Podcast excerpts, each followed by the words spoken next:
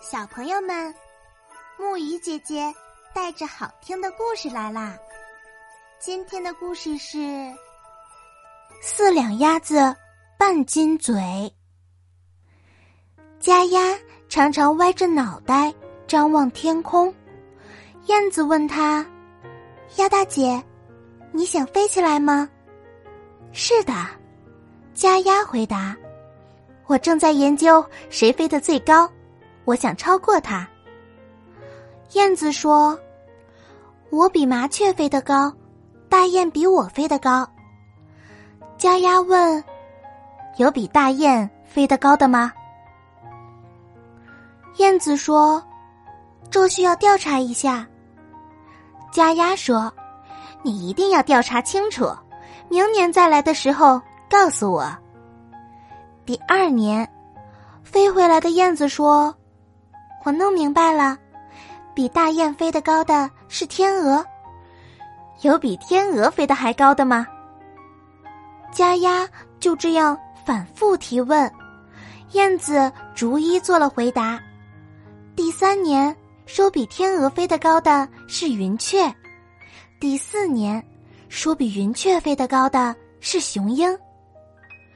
家鸭总算明白的点了点头，说。那么，我一定要比雄鹰飞得还高。燕子想了想，说：“你愿意知道雄鹰是怎么往高处飞的吗？”家鸭也想了想，说：“愿意，这能帮助我了解怎样才能超过它，是不是？”燕子领家鸭来到高山公路，从这里向下望，可以看见。对面悬崖上站着的一只老鹰，正把一只小鹰推向深谷。小鹰在空中摇晃了几下，终于展翅飞翔，翻过悬崖，跃上了蓝天。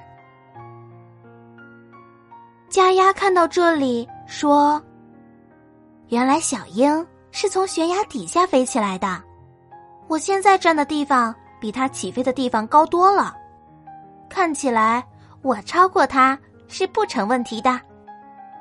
燕子以为家鸭这次总该起飞了，可是当他第五次回来的时候，发现家鸭仍然在歪着脖子望天。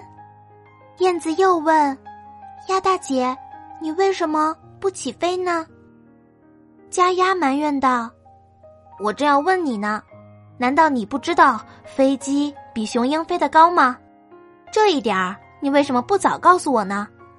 燕子说：“我相信一定有比飞机飞得还高的东西。可是你已经是五岁的老鸭子了，你还有多少等待的时间呢？”家鸭摇了摇头，说：“问题是要飞得最高，飞不了最高。”太没劲儿。当家鸭知道火箭飞得最高的时候，身上的羽毛已经快掉光了。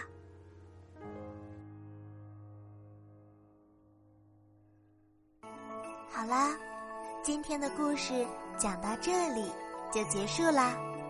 晚安，小宝贝们，愿你们每晚都能甜美入睡。